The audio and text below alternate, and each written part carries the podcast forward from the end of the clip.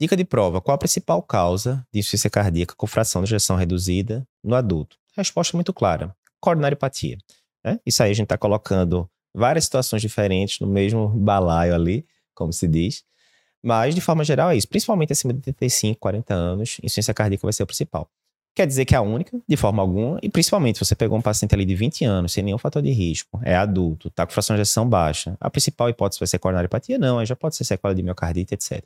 Mas Quanto mais vai subindo a idade, mais a gente vai pensando em coronariopatia e ela é a líder na hora que a gente coloca ali aquela tabela com as diferentes causas.